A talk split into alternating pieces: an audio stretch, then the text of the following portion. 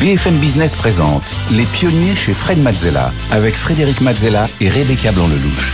Aujourd'hui, les pionniers, édition spéciale au Big, le plus grand rassemblement business d'Europe. Et au sommaire, nous avons pour commencer le tête-à-tête avec justement celui qui nous reçoit aujourd'hui, le big boss du big.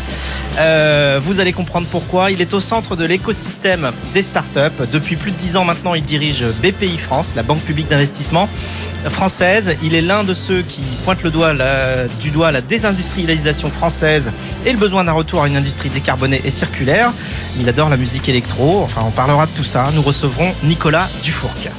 Et en deuxième partie, c'est le pitch avec deux entrepreneurs ici à Big. Fabien Roland, cofondateur et directeur de l'eau sonnante, des bornes audio par conduction osseuse. Et Philippe-Antoine Cortez, fondateur et CEO de Neoflow, une ceinture sensorielle pour la respiration pour pallier au stress. Et tout de suite, place au tête-à-tête avec Nicolas Dufourc. Les pionniers chez Fred Mazzella. Le tête-à-tête. Aujourd'hui, les pionniers, édition spéciale au Big. Alors, nous sommes installés ici à l'Accord Arena à Paris, euh, au milieu des 60 000 visiteurs du plus grand rassemblement business d'Europe. Et justement, euh, dans le tête-à-tête aujourd'hui, j'ai le plaisir de recevoir Nicolas Dufourc. Bonjour. Bonjour Nicolas, euh, mais vous allez voir qu'en fait c'est plutôt lui qui euh, qui nous reçoit, qui me reçoit, euh, parce que c'est le big boss du big.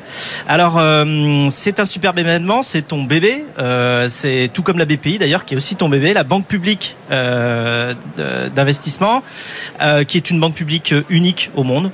Euh, ça fait plus de dix ans maintenant que tu bâtis euh, cette euh, cette entreprise, enfin cette cette banque.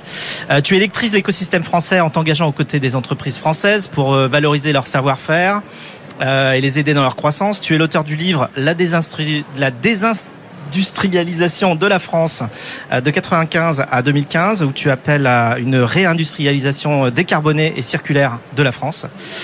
tu es aussi un fan de musique électro on en parlera. Euh, tu te ressources en Bretagne, au calme. Euh, et enfin, tu dis, et je, ne peux que approuver, que les valeurs des artistes et celles des entrepreneurs sont très proches. Alors, euh, tu connais le principe de l'émission. On va d'abord explorer les grandes étapes de ton parcours pour comprendre comment tu l'as construit justement. Et puis, on plongera dans ton univers il y, a des, il y, a des, drones qui se baladent au-dessus, c'est le principe du d'être en, en, en, direct euh, sur le salon. Euh, et donc, euh, pour, euh, on plongera ensuite dans ton univers euh, pour tout savoir sur l'investissement public en France et sur l'état de l'économie française, rien que ça. le tout agrémenté d'informations et d'illustrations de Rebecca avec nous en plateau. notre but c'est d'explorer ton esprit pionnier, tes émotions, tes apprentissages, pourquoi tu fais ce que tu fais et comment tu le fais. On va rentrer en fait en quelque sorte dans ton cerveau. On va comprendre comment tu prends tes décisions. Alors c'est parti. On va commencer par euh, ton enfance. Euh, ah oui, directement. Euh, tu es né à Paris en 1963 et tu y as grandi. Nicolas, c'est quel genre d'enfant? Alors, d'abord, j'étais à l'étranger. J'ai vécu l'essentiel de mon enfance à l'étranger. J'ai habité 4 ans au, Japon. Ensuite, j'ai habité à peu près 4 ans en URSS. Ah oui. C'était du temps de, de, de Brejnev. Et puis après, j'ai habité euh, un peu plus de deux ans à Brazzaville au Congo. Et mon enfance, c'était un mélange de monde euh, euh, du service de l'État, de monde artistique. Et puis, et puis j'avais une particularité, moi, c'est que j'étais extrêmement asthmatique, j'étais tout le temps malade. J'ai eu une enfance de, de, gosse qui étouffait. Alors, quand tu, quand tu grandis, ton père est ambassadeur, ta mère est secrétaire d'État, et ça te donne déjà envie de rejoindre la fonction publique, Rebecca. Alors arrêtez-moi si je me trompe, mais vous avez été diplômé de HEC puis de l'ENA. Vous êtes sorti inspecteur des finances. Vous êtes resté dans le service public de vos 25 ans à vos 31 ans. Puis en 1994, vous rejoignez France Télécom pendant une dizaine d'années où vous travaillez aux côtés de la direction. Vous devenez conseiller, directeur de plusieurs branches, jusqu'à devenir euh, PDG de Wanadoo lors de sa cotation en bourse. En 2003, une nouvelle aventure commence et elle durera 10 ans également. Vous entrez chez Capgemini où vous dirigez dans un premier temps euh, la région de l'Europe centrale et Europe du Sud, puis ne cessez de gravir les échelons, directeur euh, financier du groupe, membre du commerce, jusqu'à euh, entreprendre le redressement du groupe au niveau mondial. Encore une dizaine d'années plus tard, c'est-à-dire cette année, en 2023, vous fêtez vos 10 ans à la tête de la BPI, un record que vous vous apprêtez à battre puisque vous venez de rempiler pour un troisième mandat de 5 ans à la tête de la BPI. Alors, à la sortie de l'ENA, tu fais quelques années dans le public, donc à l'inspection des finances et à la santé. Et en 94, tu rejoins France Télécom, euh, où tu vas mener euh, de grands projets. Qu'est-ce qui t'a incité à plonger dans le monde des télécoms? Alors, c'était l'époque où euh, la télévision numérique par satellite commençait à faire les couvertures des magazines économiques. Thomson, cette entreprise que la plupart des gens ont oubliée, avait inventé le décodeur digital et l'avait vendu à une entreprise américaine qui s'appelait Direct TV, qui était le premier réseau satellitaire de télévision. Et euh, à l'époque, c'était Alain Presta qui était le patron de Thomson. Et je me suis dit, il se passe quelque chose du côté de la télévision digitale et du satellitaire. Je vais aller aux États-Unis prendre 15 jours de vacances perso pour sentir le truc. J'étais à l'inspection des finances à l'époque. Hein. Et, euh, et là-bas, au salon de la Nouvelle-Orléans, qui s'appelle le National Cable TV Association Show, j'ai découvert Internet. J'ai découvert, euh, à l'époque ça s'appelait Prodigy, c'était avant AOL. C'était pas le Prodigy, le groupe. Euh, non, non. c'était les premiers, c'était les premiers PC. Enfin, donc c'était des consoles. C'était pas des laptops, ça n'existait pas. Où il y avait un service interactif qui ressemblait au Minitel français, mais en beaucoup, beaucoup, beaucoup mieux sur ce nouveau protocole. Et je suis rentré en France et quasiment trois jours plus tard, j'ai pris mon téléphone et j'ai appelé le président de France Télécom en lui disant je veux faire ça chez vous. C'est comme ça que ça s'est passé. Et donc ensuite, euh, justement, tu as mené. Il a, dit non. Hein. Ah, au début, il a dit non. Ah oui, bah, il a peut-être pris trois jours de réflexion. Non, non, non. Il m'a dit, il m'a dit, non, attendez, laissez tomber. Internet, laissez tomber. En revanche, venez, j'ai besoin de quelqu'un qui puisse faire le changement du statut de France Télécom. Et j'ai accepté d'être bizuté en faisant ça. Donc j'ai été responsable du changement du statut. C'était un établissement public. On en a fait une société et puis on l'a coté. Une fois que c'était fait, je suis revenu en disant je suis venu pour euh, faire euh, un grand groupe Internet. Et là, ils m'ont laissé le faire. D'accord, c'est comme ça que Wanadu euh, s'est lancé aussi en même temps ou Absolument, on a lancé Wanadu en janvier 1996. En fait, on a fait le changement du, du statut de France Télécom à l'été 95 et on a lancé Wanadu en janvier 96. Bon, a encore beaucoup de gens qui ont des adresses email à toanadou.fr. Ah, il faut les garder. Message. Ah oui. Ne les, gardez-les. C'est collector. C'est collector. euh, et euh, neuf ans plus tard, en 2003, tu sors du public pour rentrer dans le privé chez Capgemini. Après une aventure Wanadu quand même incroyable. Hein. Oui, alors tu Parce que là, là, il y a plein de jeunes qui le roller mais ils peuvent pas savoir ce que c'était. On était leader européen de l'internet quand même. Hein avec des parts de marché dans quantité de pays. On était numéro un en Grande-Bretagne, on était euh, un, quasi numéro un en Espagne, euh, pratiquement égalité, numéro un écrasant en France. On était en Belgique, on était au Danemark, on était un peu partout. Hein. On était en Algérie, au Maroc. Et alors donc après, en gros, euh, il y a eu euh, un rebasculement euh, lié aux usages qui ont évolué sur des technologies plus américaines. Comment comment tu expliques Ah bah c'est tout simplement un changement de stratégie qui est, qui est la, la conséquence de l'explosion de la bulle du mobile, puisque l'internet était très frugal, coûtait pas beaucoup d'argent. Le mobile coûtait très cher parce qu'il fallait acheter les licences, déployer les capex, etc. Et les valeurs du mobile ont, ont pris des proportions énormes. Du coup, France Télécom a racheté Orange a racheté euh, une boîte en, Allemagne, c'est surendetté, ça a explosé, et dans l'explosion, tout a changé. Et donc ils ont décidé d'arrêter en fait la stratégie d'expansion internet de Wanadu, de racheter Wanadu et de supprimer la marque. Parfois ça arrive malheureusement dans les entreprises. Et ensuite donc tu pars chez Capgemini. Euh, pourquoi tu pars chez Capgemini ensuite? Tu vas y faire quoi? Eh bien, euh, je suis parti chez Capgemini pour être euh, à la manette sur, euh, vous l'avez dit, hein, une région d'abord, puis ensuite numéro 2 du groupe, pour faire d'abord sortir ce groupe de l'ornière avec Paul Hermelin et l'équipe. C'est un groupe qui allait très mal, qui, était, qui avait vécu une, expérience de mort limite. Hein. et donc il a fallu le restructurer. Pour moi, c'était un nouveau métier complet. J'ai dû malheureusement me séparer d'à peu près 15 000 personnes. J'ai fait ça dans ma vie. Et c'était en 2000 3 et 4. Et puis ensuite, on est remonté euh, pour refaire le Wanadu que nous avons aujourd'hui. Et surtout euh, pour commencer l'expansion incroyable de l'entreprise en Inde. Donc avec euh, Capgemini, pardon. Et donc, ce que j'ai vécu dans ces 10 ans de Capgemini, c'est la mondialisation. Et je l'ai vraiment, vraiment vécu. J'allais en Inde une fois par trimestre pendant 9 ans. J'allais aux États-Unis 3-4 fois par an, tout le temps. Donc j'étais constamment dans l'avion. La mondialisation des années 2000, je l'ai vécu. Et au passage, d'ailleurs, euh, il paraît que tu t'es très bien entendu avec le patron de votre filiale euh, indienne, un brahman, et que tu étais très intéressé par les spiritualités hindoues. oui, c'est vrai. Euh, Qu'est-ce que tu as pratiqué? Qu'est-ce que tu en as appris de, des spiritualités hindoues?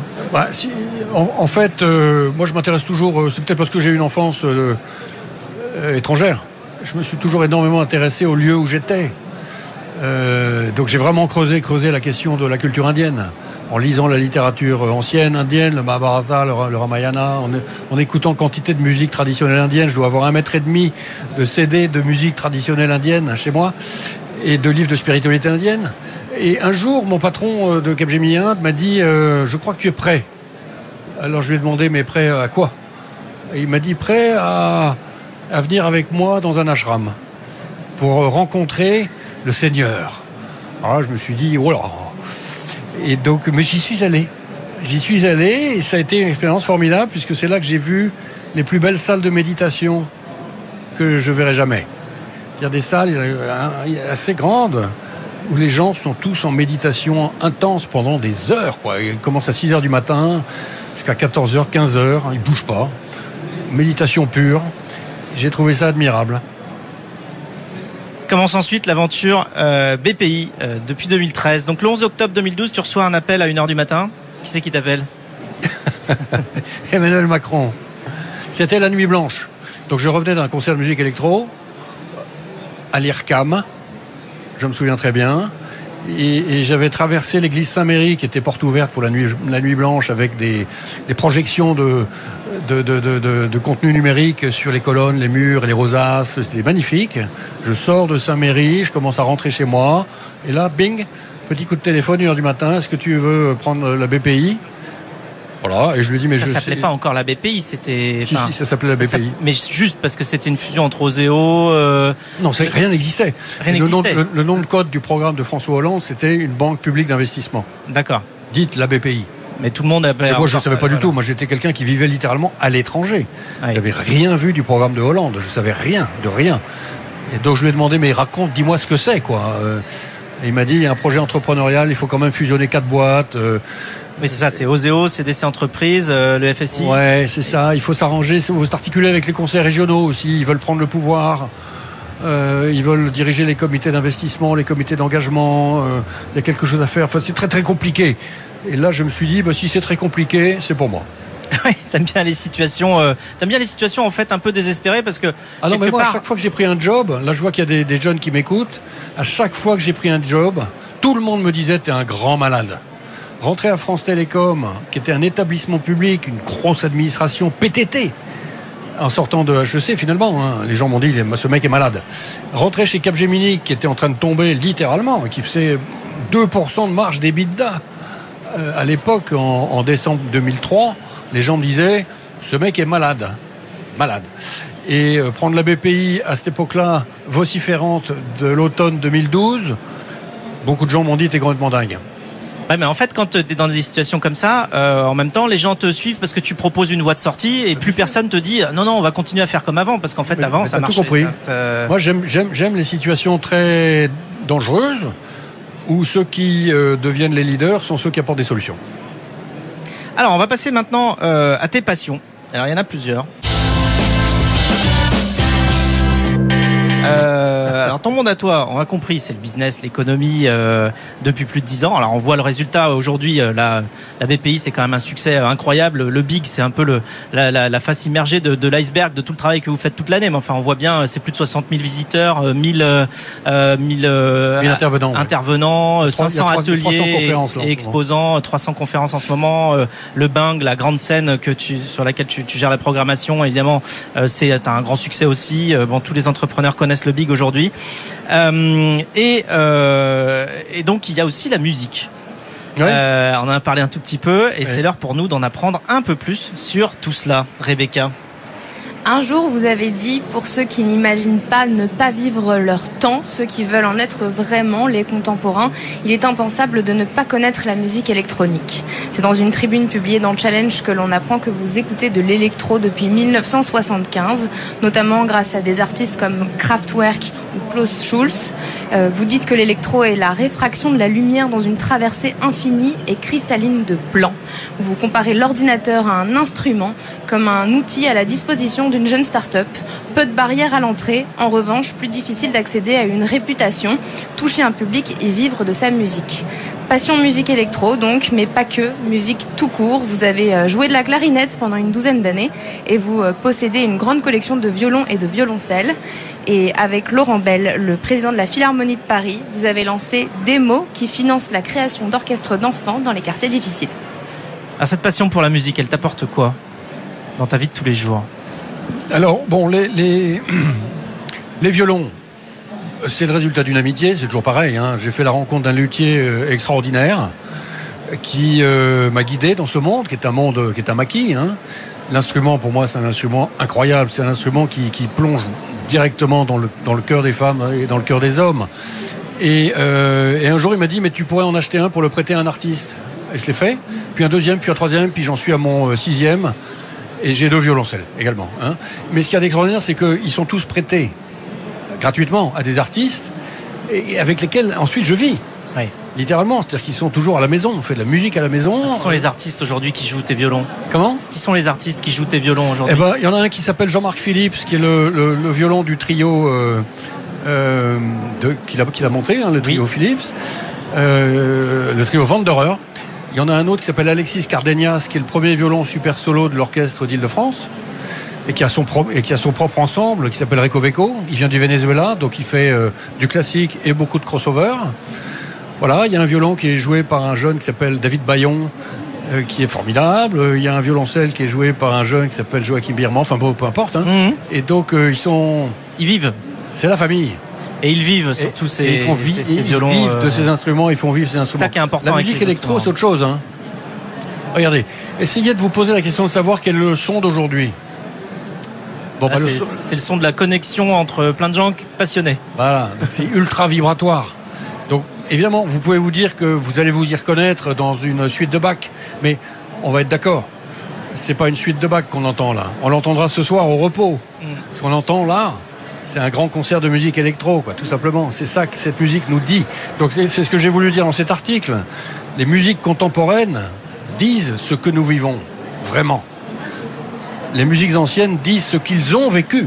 Elles nous reposent parce qu'ils ont vécu des choses différentes et moins compliquées que les nôtres.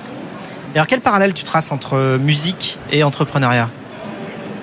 Bah, C'est des entrepreneurs de leur vie, les musiciens. C'est très dur. Hein c'est vraiment très très dur, c'est ultra compétitif. Aujourd'hui, si vous êtes un très bon pianiste, vous avez quoi? 2500 concurrents qui ont exactement le même âge que vous. Honnêtement, c'est ultra compétitif. Et donc, euh, il faut avoir une, une, une, volonté de faire euh, la foi du charbonnier. Il faut être capable de, de naviguer aussi hein, sa vie, de trouver les occasions de se faire remarquer, de se faire entendre. Il faut, c'est très très dur. Et, donc, euh, les deux sont entrepreneurs de leur vie, c'est ça que je veux dire. Mais surtout, les deux ont compris très tôt qu'ils avaient une singularité, qu'ils ne seraient pas salariés dans un grand groupe. Je ne dis pas que c'est pas bien, c'est formidable, je l'ai fait moi. Mais, mais ces gens-là veulent être hors du cadre. Oui, puis il y a aussi de après, la même manière. Il y a le côté, euh, je trouve, le cerveau droit, cerveau gauche aussi, qui est exploité dans les deux, parce qu'en fait, pour faire beaucoup de musique, il faut quand même être extrêmement technique et émotionnel. C'est-à-dire qu'il faut vraiment maîtriser les deux. Et pour pouvoir passer dans la couche justement de l'art euh, et de l'émotion, il faut maîtriser parfaitement la technique, sinon, bah, on va faire des fausses notes et donc euh, personne ne peut vraiment rentrer dans, dans le monde de, de, la moi, musique. Je, je, pour expliquer ce que c'est que la BPI, je dis, je dis souvent qu'on est impresario d'entrepreneurs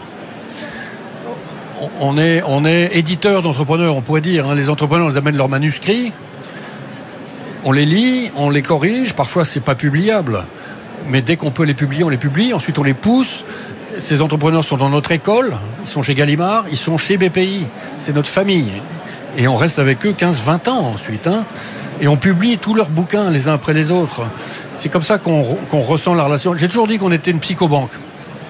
Psychobanque, c'est une banque qui travaille la, la psyché de l'entrepreneur avant de regarder les tableaux de chiffres. Alors grâce à ton poste justement à la BPI, tu as une vue globale de l'économie française, tu un petit peu au centre, euh, et que tu as soutenu euh, cette année en y injectant plus de 67 milliards d'euros, donc on parle quand même pas de, de petit argent. Euh, on parle beaucoup de besoins de résilience. Est-ce que tu trouves l'économie française résiliente? Oui, oui, oui. Alors, on n'est pas en récession. La dernière fois qu'on a été en récession, c'était quand? C'était il y a très longtemps, hein, c'était en 2011. C'était il y a plus de 10 ans. Donc l'économie française, honnêtement, elle tient. Et elle tient parce que, euh, bon, d'abord, la consommation est, est très largement euh, soutenue par des mesures euh, d'État très puissantes, les boucliers, très généreuses. Hein. Mais c'est aussi parce que l'investissement tient depuis maintenant très longtemps. Et si l'investissement tient, c'est parce que les entrepreneurs ont un moral d'acier. En ce moment, franchement, avec des taux d'intérêt qui ont monté, l'énergie qui est chère, les recrutements impossibles, parce que tous les jeunes qui sont ici ont envie d'être entrepreneurs, c'est super, hein mais les entrepreneurs, eux, n'arrivent pas de recruter de jeunes. Ils n'y arrivent pas. Bon. Donc il y a un déficit de recrutement qui est universel. Normalement, les entrepreneurs devraient se dire, bon, ça suffit, c'est trop dur. Mais pas du tout. 55% des entrepreneurs disent qu'ils veulent investir maintenant. Donc c'est très réconfortant. Ils sont forts, beaucoup plus forts qu'il y a 15 ans. hein. Ils ont un, une psyché qui est, qui est solide maintenant. Est-ce que tu penses que les entreprises françaises sont en bonne position justement pour euh, avoir un impact aussi sur les enjeux environnementaux euh, qu'on connaît? Bah, les entreprises françaises euh, de toute taille sont très bien positionnées. On a les grands groupes qui sont des groupes mondiaux comme Veolia, comme Suez, comme Air Liquide, euh, qui sont complètement positionnés là-dessus. D'accord? C'est des leaders mondiaux. Hein C'est la fierté française. Et puis on a un écosystème de, start-up dans, la transition, de green tech, qui est énorme. On a des grandes entreprises dans le photovoltaïque, l'éolien, qui sont très compétitives. Engie, je le cite, Total Energy, qui fait un travail énorme de, repositionnement vers le- les énergies durables. Donc on, non, non, on c'est toute la communauté qu'on appelle le coq vert ici. hein. Le coq vert, c'est toute la communauté de ces entreprises qui sont militantes et en même temps qui ont quelque chose de très technique à apporter. Je pense qu'il y aura des, des, des- des innovations mondiales fondamentales qui viendront de France et qui vont aider la, la transition. Alors on va pouvoir passer maintenant à notre dernière petite séquence. Oui C'est une séquence qui est un quiz. Oh, Alors voilà, donc c'est euh, c'est un quiz euh, assez rapide. Alors pendant euh, une ou deux minutes, je euh, te pose plein de questions oui. et tu dois répondre en Vite. quelques secondes. Voilà, ça va vite. T'es prêt? On est parti?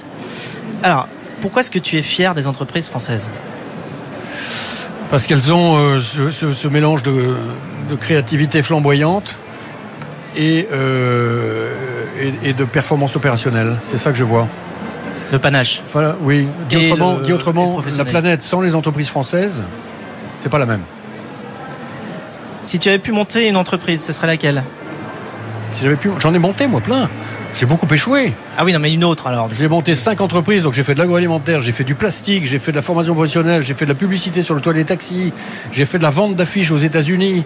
Il y en a qu'une qui a marché, qui a remboursé les dettes de tous les autres. Ah, voilà. Mais c'est un peu Bon, le principe si- de l'investissement d'ailleurs. hein. Il y en a une qui marche. Ah, mais il y avait euh, trop de capex pour un jeune, j'étais pas assez riche. Mais j'ai tout appris. Voilà. Et alors, est-ce qu'il y en a une aujourd'hui qui existe euh, que tu aurais voulu monter? Monter euh, la BPI, Ah ben voilà, bah tu l'as fait. Ouais, alors bah, donc, donc tu étais en parfait alignement place, avec t'es complètement à ta place. Euh, alors, capital investissement ou capital risque? Capital investissement ou capital risque? Je pense que la frontière euh, est poreuse maintenant. hein. C'est d'ailleurs un sujet. C'est qu'on a besoin d'avoir des, des investisseurs qui ont les deux cultures. Attention, on change de sujet. Kraftwerk ou Klaus Schulz? Ah, Kraftwerk. Klaus Schulz est, est- est- est- est un peu prétentieux. Robert Miles ou Underworld? Underworld.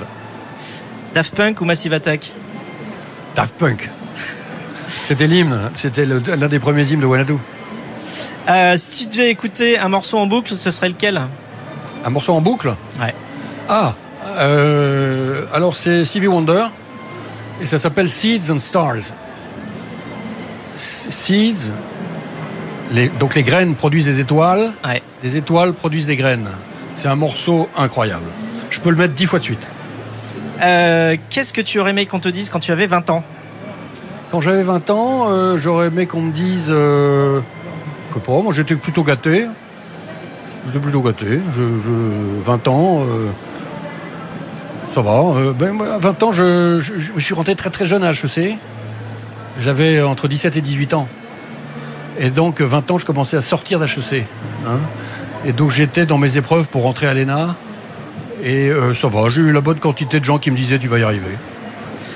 Bon, pour finir, si les 8 milliards d'êtres humains écoutaient les pionniers aujourd'hui, ce qui est pas loin d'être le cas, euh, quelle serait la plus belle phrase que tu leur adresserais? Euh, la plus belle phrase? Je, dis, je leur dirais venez créer votre venez créer votre start-up en France. Merci de t'être prêté au jeu et euh, de nous avoir fait euh, rentrer dans ton univers, dans ton monde, euh, dans le monde de, de tout l'écosystème des startups en France et de la BPI. Euh, merci beaucoup, Merci à toi, Nicolas. Eric. Un immense merci pour tout ce que tu fais tous les jours et pour euh, Oui. t'être prêté au jeu ici dans l'émission. Euh, quant à nous, on se retrouve euh, juste après pour le pitch.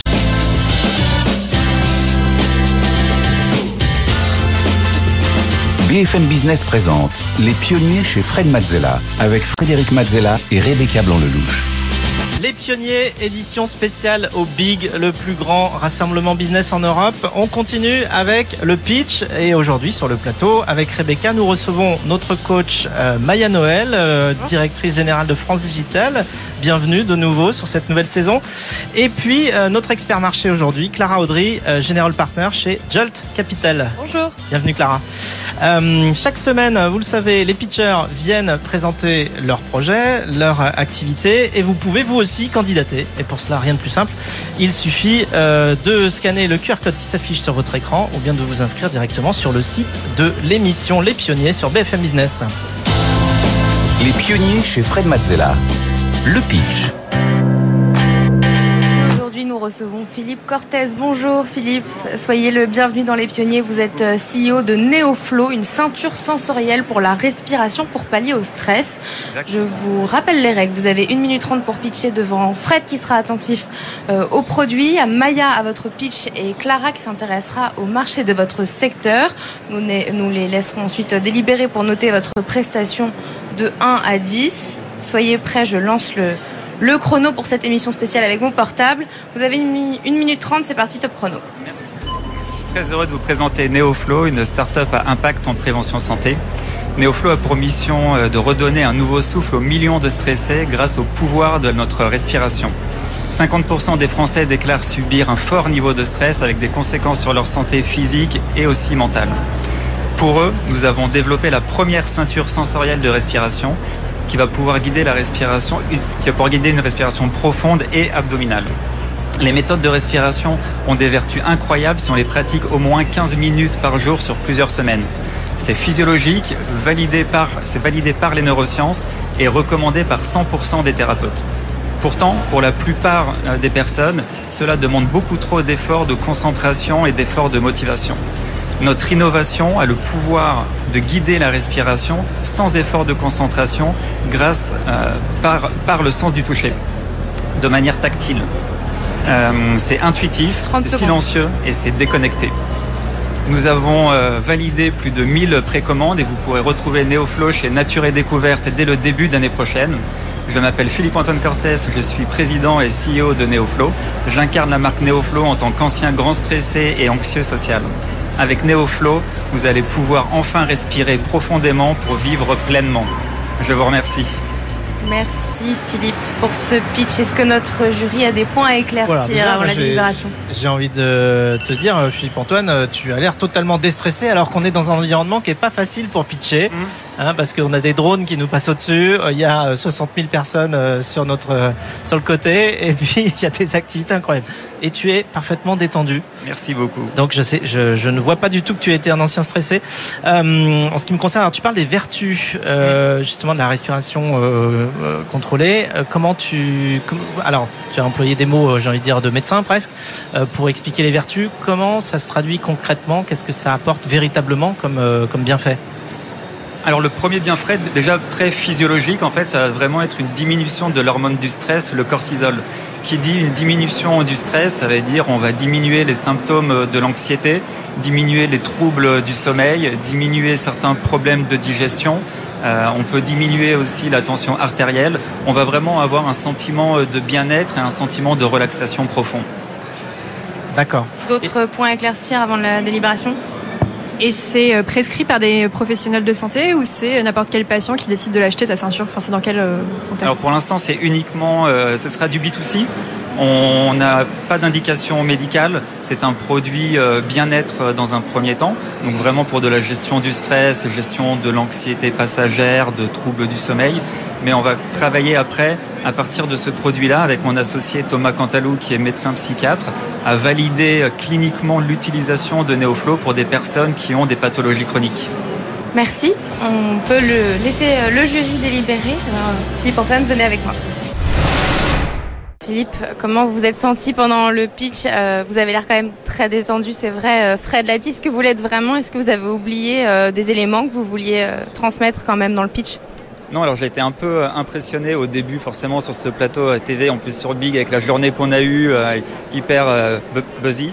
Mais enfin voilà, j'ai mis en pratique quelques exercices de respiration juste avant de venir pour être vraiment très très détendu et ça a été efficace et je pense avoir respecté tout ce que j'avais à dire, donc je suis plutôt content de ma prestation. Est-ce que vous appréhendez les notes? Si oui, est-ce qu'il y a un des trois points qui vous stresse le plus? Ou dans l'absolu, vous êtes plutôt confiant? Non, j'avoue que enfin, je suis content de ma performance et de ce que j'ai pu euh, dire. Donc, euh, on va dire que euh, les notes, ce sera du bonus, j'imagine. Bon, bah, il est temps d'aller découvrir le rendu du jury. Merci Philippe de retour en plateau pour euh, découvrir les notes que notre jury a attribuées à Neoflow. C'est parti pour le rendu des notes 3, 2, 1. Et c'est un 7 pour, produit pour, le, pour le produit pour Fred, un 7,25 pour Maya pour le pitch et un 7 pour Clara. Euh, Maya, peut-être est-ce que tu peux commencer à nous expliquer pourquoi un 7,25 pour, le, pour la performance bah Déjà un 0,25 parce que les conditions sont quand même pas faciles. Après, c'est pas censé être le cœur de la note. Donc, je voulais quand même rajouter un petit bonus des 0,25. Dans le 7, pourquoi? Euh, bah, Globalement, ton pitch était bien. Je trouve que tu as mis un peu de temps à rentrer dedans. Euh, disons que la fin a été bien mieux parce que tu racontais une histoire, déjà ton histoire en plus. Euh, donc on rentrait un peu plus dans le narratif. Là où au début c'était très factuel sur des chiffres, ce qui est très bien. Hein. Il faut donner la taille du marché, il faut dire à quel problème tu réponds. Mais même dans cette présentation-là, je trouvais qu'elle n'était pas tout à fait linéaire puisque tu présentais un premier problème, une première solution, tu revenais sur le problème. L'histoire n'était pas voilà c'est un, timing qui est assez court. Il faut que dès le départ, tu puisses embarquer euh, voilà, les personnes qui sont dans l'audience. Et, et, donc voilà, il faut que, je pense qu'il faut travailler un tout petit peu le narratif pour raconter une histoire dans l'ensemble, puisque la fin était très bien. Et je pense que tu devrais t'appuyer sur cette fin-là pour construire le pitch au global. Clara, c'est un 7 euh, pour toi, pour le secteur marché. Est-ce que tu peux expliquer ta note? Oui, tout à fait. Alors d'abord, euh, bravo parce que euh, pour votre référencement au Trophée l'innovation nature et découverte, c'est l'une des, boutiques où je passe encore physiquement. et donc pour moi, la, question du marché, elle est, elle est très intéressante. On sait que le, la relaxation, le bien-être, en gros penser à respirer, mieux dormir, c'est une grande tendance de fond. Euh, il y a euh, des biens euh, qui sont vendus par exemple chez Nature et Découverte et d'autres d'autres marques, mais également des applications comme Calm qui ont beaucoup beaucoup levé parce que les gens cherchent à se poser et à essayer d'être d'être mieux dans leur corps. Peut-être une question sur le marché néanmoins. Est-ce que l'intention c'est de rester sur du B2C en magasin avec une diffusion qui va devoir du coup être accompagnée de marketing? Ou est-ce que ben, il y aura une, démarche B2B avec des sophrologues, avec des cardiologues pour montrer quelque part euh, l'impact euh, la respiration sur, par exemple, euh, les maladies cardiovasculaires et, l'impact chiffré. Et donc peut-être que dans le pitch, j'aurais essayé de segmenter un petit peu le marché. voilà, mais sinon, bravo. Fred, ton débrief 7 pour le produit. Oui, 7 pour le produit parce que déjà le produit est simple. Euh, on le voit, on comprend, on comprend ce que ça fait. Même si euh, j'ai pas pu l'essayer, je vais l'essayer juste après euh, pour euh, vraiment voir euh, comment euh, il est fait, comment il tient. bon, alors on comprend ce que ça fait à peu près. J'imagine. Alors c'est par le toucher. Tu disais que ça permet de faire comprendre la respiration qu'on doit adopter. C'est ça. Ça va être c'est des technologies vibrotactiles. Donc c'est pas comme un vibreur de téléphone portable. Hein. C'est beaucoup plus agréable, beaucoup plus doux et on va vraiment ressentir un déplacement tactile en va-et-vient le long de l'abdomen et en quelle notre respiration, quand ça va vers l'avant, on inspire, quand ça repart sur les côtés, on expire. le but, c'est vraiment de favoriser une respiration abdominale. Et, donc du coup, c'est pas une contraction. C'est pas une contraction, c'est juste comme si on passait nos doigts au niveau de l'abdomen. C'est juste un ressenti euh, tactile. D'accord. Et euh, donc alors après, donc on comprend euh, ce que ça fait. Euh, on comprend pas comment ça marche, hein, parce que on après comment c'est programmé. J'imagine qu'il y a, tu, disais que c'était pas connecté. Alors je sais pas s'il y a des programmes quand même. Enfin, il y a quand même des. Exactement. Il y aura sept, programmes de respiration qui correspondent en effet aux techniques de la cohérence cardiaque et de la respiration abdominale et différents niveaux d'intensité parce qu'on n'a pas tous le même ressenti tactile non plus. Voilà, donc euh, moi ce qui me plaît bien, c'est que je pense que ça va être assez. Tu, et puis tu m'as l'air de, de, savoir concevoir un produit simple euh, et en plus tu as un passé euh, euh, qui fait que tu as envie que ce produit-là soit très efficace pour ce que tu as toi-même vécu. donc c'est un peu pour toutes ces raisons-là que je trouve que le, le, le produit mérite une note de 7.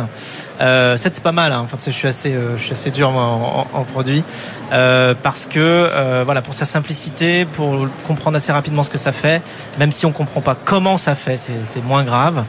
Euh, et, surtout, euh, je pense que peut-être qu'il faudrait ajouter une dimension pour la crédibilité de l'ensemble du euh, de la commercialisation aussi et du, produit lui-même par rapport à des je sais pas des cercles justement de médecins qui vont approuver, labelliser, dire qu'effectivement ça ça a changé leur manière de traiter leurs patients, que ça a donné tel et tel résultat visible. Enfin, je pense qu'il va falloir que tu ramènes des, des data, enfin des données et de la recherche un petit peu sur la crédibilité de ton produit parce que sinon assez vite on va pouvoir se dire bon bah, où sont les preuves que effectivement ce truc là change quelque chose à la donne euh, et, ça risque de lui nuire pour sa croissance. Mmh. voilà donc ce serait le, conseil que je te donnerais euh, pour euh, avancer plus loin mais autrement je trouve que c'est bien parti. Merci beaucoup voilà, plein de conseils pour vous, Philippe-Antoine Cortès de Neoflow. Merci beaucoup d'avoir été avec nous. Merci à vous pour votre accueil. Dans les pitchers. Merci beaucoup, Philippe-Antoine. Tout de suite, on accueille notre deuxième pitcher du jour qui va nous rejoindre en plateau. Les pionniers chez Fred Mazzella sur BFM Business. Fabien Roland, bonjour. Bonjour. Bienvenue, vous êtes cofondateur de l'Ozonante, une borne sonore qui utilise l'ostéophonie. Vous avez donc une minute trente pour pitcher devant Fred qui sera attentif aux produits, Maya votre pitch et Clara euh, au marché de votre secteur. Nous les laisserons ensuite délibérer pour noter votre prestation de 1 à 10. Ça va être à vous, je vais vous mettre un chrono d'une minute trente. C'est parti, top chrono. Alors bonjour à tous, donc l'Ozonante, qu'est-ce que c'est? C'est un dispositif qui permet aux sites publics de valoriser leur patrimoine, que ce soit du patrimoine culturel, touristique ou même naturel. Donc pourquoi c'est important pour ces sites? Parce que le visiteur va engager son corps dans l'écoute. Le son va passer par le corps des visiteurs. La proposition, c'est de poser ses coudes sur le dispositif et le son va voyager par conduction osseuse, donc par ostéophonie, jusqu'aux mains que l'on vient poser sur ses oreilles comme ceci. Une minute. Donc ça, ça crée un impact émotionnel qui est lié à cette expérience c'est une expérience qui est immersive, qui est sensorielle, qui surprend et qui marque les visiteurs émotionnellement. Qu'est-ce qu'on peut entendre? Ben, Tout type de son, du texte, des chants, des bruits d'animaux par exemple. Alors on trouve l'eau sonnante dans les sites publics, ça peut être des musées, des châteaux, comme des châteaux, des parcs de loisirs comme Terra Botanica, la Cité des Sciences, des aquariums en intérieur ou en extérieur. Ça peut être sur des belvédères, des parvis, et ça peut être aussi dans l'événementiel, dans des stands ou dans des lancements de marques et de produits. Le business model, c'est de la vente de la location, courte et longue durée. Et par exemple, en intégrant ce boîtier lossonnant dans une scénographie, on peut faire parler les arbres, réveiller des rochers ou écouter un tableau. Donc ce qu'on propose nous avec l'ossonante, c'est de jouer des coudes, de se boucher les oreilles et d'écouter. Merci beaucoup. Est-ce que notre jury a des points à éclaircir avant la délibération? Moi j'ai une première question parce que je, alors je trouve la technologie intéressante et j'aimerais bien euh, d'ailleurs l'essayer, mais ça, ça, va pas tarder.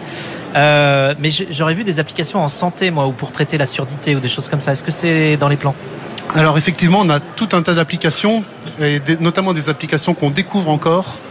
Dans la santé, ça pourrait marcher euh, par rapport à certaines surdités, pas toutes, par rapport à certains déficits auditifs selon leur degré et leur type. Et il y a tout ceci un champ exploratoire qui peut se faire dans les cliniques ou dans les hôpitaux pour relaxer les gens, les patients comme les personnels. Donc à venir. Euh, j'avais exactement la même question. Est-ce que ce système permettrait aux personnes malentendantes justement d'entendre quelque chose et de ne pas devoir euh, mettre un volume sonore euh, trop important? Je pense que c'est oui. vraiment un, axe intéressant. Tout à fait. Ben, on travaille beaucoup avec des associations de personnes handicapées on est accompagné par une association qui s'appelle Métis, spécialisée pour l'accès aux handicapés à la culture. Et euh, en fait, certaines surdités peuvent être compensées, sans être miraculeux évidemment, mais en tout cas selon le type de la surdité. Et nous, on améliore constamment et continuellement notre produit aussi dans ce sens-là. Et alors, quel serait le produit concurrent? Euh, Est-ce que ce serait euh, les écouteurs filaires euh, qu'on a dans les musées ou les écouteurs sans fil y il y a plusieurs systèmes sonores dans les musées, évidemment. On n'est pas les seuls. Par contre, nous, on a un côté qui est très corporel, qui va se démarquer par rapport à, un- par exemple, un casque ou un haut-parleur qui va générer du bruit. Donc nous, on génère pas de conflit sonore et on n'a pas recours à l'accessoire. C'est uniquement le corps. On n'a pas non plus recours systématique au smartphone pour une app ou pour un QR code, ce qui fait les- que les gens restent dans leur bulle et dans leur expérience sans en sortir et aller sur le, le téléphone. Merci Fabien, il est temps de laisser notre jury euh, délibérer, vous notez. Merci. Fabien, vous venez euh, de pitcher devant euh, Clara, Maya et Fred. Comment vous vous êtes senti Est-ce que vous regrettez des éléments? Est-ce que vous êtes fier de votre pitch? Ah, je suis assez content de moi. Euh, J'étais très stressé, mais sur le coup, ça s'est quand même bien passé. Alors évidemment, en réfléchissant, je me dis j'aurais pu dire ça et j'aurais dû dire ça, mais c'est le jeu et c'est une minute trente, donc c'est le challenge qui m'était proposé et que je pense avoir relevé. Oui, parce qu'il vous restait que, que 5 secondes. Est-ce que maintenant vous appréhendez les notes? Non, je prends ça plutôt comme un, un guide, un jeu, euh, pas forcément comme un- une sentence. Non. Bon bah c'est parti, on va, on va découvrir euh, le, la délibération du jury. De retour en plateau pour découvrir euh, les notes que notre jury a attribuées à Fabien. Attention, c'est parti pour les notes. 3, 2, 1. Et c'est un 8 pour Fred pour le produit, un 6 pour Maya pour le pitch, pour la performance du pitch, et un 7 pour Clara pour, le, pour, le, pour la partie marché. Euh, Maya, est-ce que euh, je te laisse commencer, euh, nous expliquer pourquoi un 6 pour la performance du pitch de Fabien? Fabien, moi j'imagine que tu es plutôt sur la partie scientifique de ton produit. Non? Alors non, malheureusement. Non, même pas. je me suis trompée. Non, alors c'est toujours euh, compliqué et ça remet en rien en cause ce que ton produit. Et c'est vraiment la forme du pitch moi que je vais juger aujourd'hui.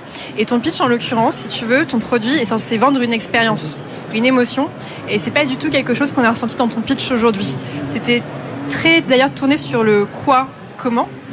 Et pas suffisant sur mais pour qui en fait et pourquoi est-ce qu'on doit utiliser ton produit, qu'est-ce qu'on va vivre comme expérience? Tu nous expliquais très factuellement bah, ce que tu allais ressentir, comment ça allait se produire. Mais pourquoi est-ce qu'on doit utiliser ça? Qu'est-ce que ça va nous vendre en plus? Et c'est, je pense, l'objectif de ce pitch d'une minute trente. En parallèle, et là c'est vraiment une question de forme, sur un pitch d'une minute trente très court, t'as pas vraiment le droit à l'erreur. Il faut que dès le départ tu captes l'attention et que tu embarques directement. Et là j'ai vu, je pense que tu avais des notes en parallèle que tu lisais pour être sûr de rien oublier, ce que je comprends parfaitement, mais sur un pitch d'une minute trente quand tu es le cofondateur, je pense pas que tu puisses véritablement te le permettre. Donc voilà, c'est euh, sur, tout ce que tu as pu dire, c'était très intéressant et, euh, et moi je ressors, en fait, c'était assez efficace parce que je sais voilà, comment ça fonctionne, où est-ce qu'on peut le trouver? Mais tu vois, je j'ai pas encore envie de l'utiliser euh, à 100% parce que je me dis, qu'est-ce, enfin, pourquoi moi et qu'est-ce que je vais vivre avec? Voilà. D'accord. Clara, à ton tour, euh, est-ce que tu peux nous, nous débriefer ta note, toi qui euh, es attentive au, au secteur, au marché? Oui, euh, avec, avec plaisir. Alors, euh, je rejoins euh, Maya sur la prouesse technologique du produit. C'est euh, euh, vraiment très prometteur. Et euh, euh, peut-être, moi, ce qui m'a frappé euh, sur la partie marché, c'est la façon dont, dans le pitch, on a réduit directement aux établissements, aux sites publics, ce que je trouve très dommage. Euh, bien entendu, on comprend que la- l'aspect émotionnel et euh, du produit euh, va favoriser, va favoriser son usage dans un contexte artistique, touristique, et ça on l'entend bien. Mais quelque part, j'irai plus loin dans la valeur ajoutée du produit pour voir est-ce qu'on pourrait pas, par exemple, ouvrir le marché des interprètes? Est-ce qu'à l'ONU demain, pour traduire toutes les, les- assemblées générales, il ne pourrait pas y avoir votre produit? Est-ce que dans les grandes entreprises qui ont un outil industriel où on veut parler, faire parler le produit, est-ce que ce serait pas non plus euh, une partie du marché à aller, chercher Donc, et, à, contra- à contrario, j'irai rejeter peut-être et euh, expliquer pourquoi certaines applications sont vraiment pas, euh, on va dire, pertinentes pour le produit. Par exemple, la posture, la position contraignante euh, que, le- que- que la technologie euh, implique, peut-être euh, va euh, empêcher d'utiliser le produit dans un, pour des, des applications de sécurité, pour des applications sportives euh, ou autres. Donc peut-être un tout petit peu plus ouvrir le marché.